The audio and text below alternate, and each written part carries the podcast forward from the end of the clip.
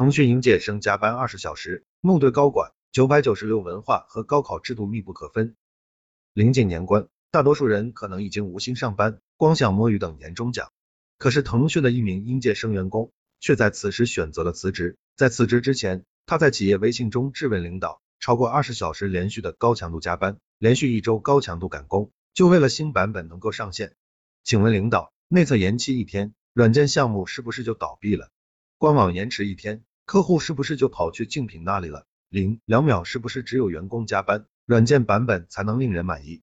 为什么一开始就定工期这么赶的项目？有没有考虑过员工死活？听起来解气又过瘾。其实这位同学早就已经打定主意要辞职了，而促使他这么做的有两个契机。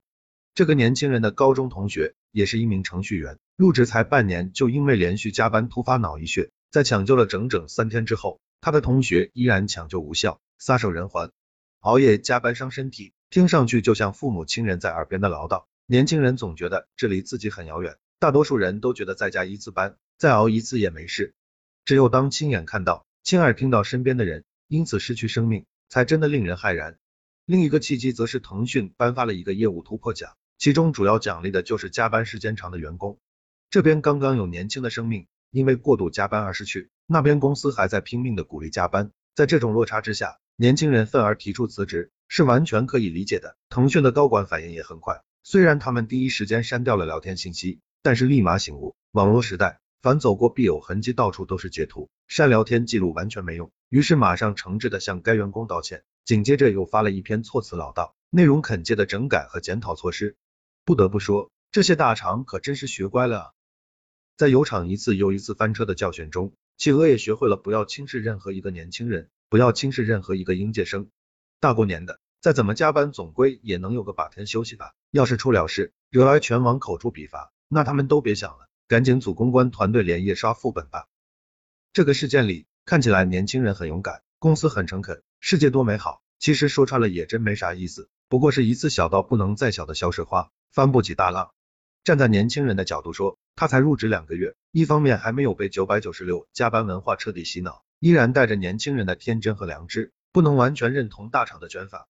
另一方面，他遇到了同学去世这样的严重的事情，相当于踩出新手村就遭到了当头棒喝。也令他意识到，大厂的工资再香，如果失去了生命，失去了健康，再有钱也没命花。员工打心眼里接纳九百九十六，本来是一件润物细无声、温水煮青蛙的事情，结果这只小青蛙才下锅，就被滚油溅到了，嗷的一声跳了出去。而公司那边究竟有几分真心认错，也不好说。近两年阿里、拼多多的翻车，已经令大厂们意识到，千里之堤溃于蚁穴，不要轻视任何一个小人物，在网络的发酵和放大下。都有可能星星之火可以燎原，让他们来不及扑火。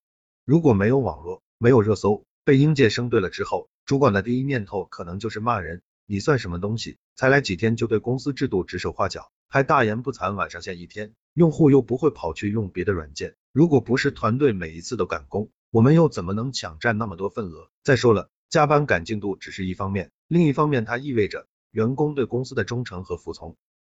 所以这样的刺头员工要辞职尽管走，三条腿的蛤蟆不好找，两条腿的程序员还不是随便招，才加两个月班就废话一箩筐，就算自己不走，我都不会再留。再见吧，您呢？而现在主管到底怎么想的，公司将来会如何整改，其实都不重要，重要的是这件事得赶紧下热搜。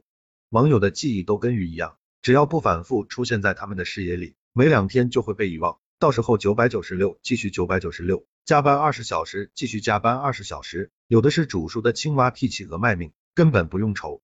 所以我说这是只是一个小小的水花，激不起大浪。我想说的是另一个容易被忽略的点，大厂那么卷，再怎么压榨年轻人都能安然无恙。我认为根子还是在于这批年轻人都是适应了高考制度，经历过一轮大卷，合格了才被送进互联网企业的零件。高考是一年比一年更卷的。而九百九十六文化的盛行是二零一零年之后开始的，这其中有一种微妙的联系，卷是一脉相承的。这批人不用推自己就会卷起来，不用白不用啊。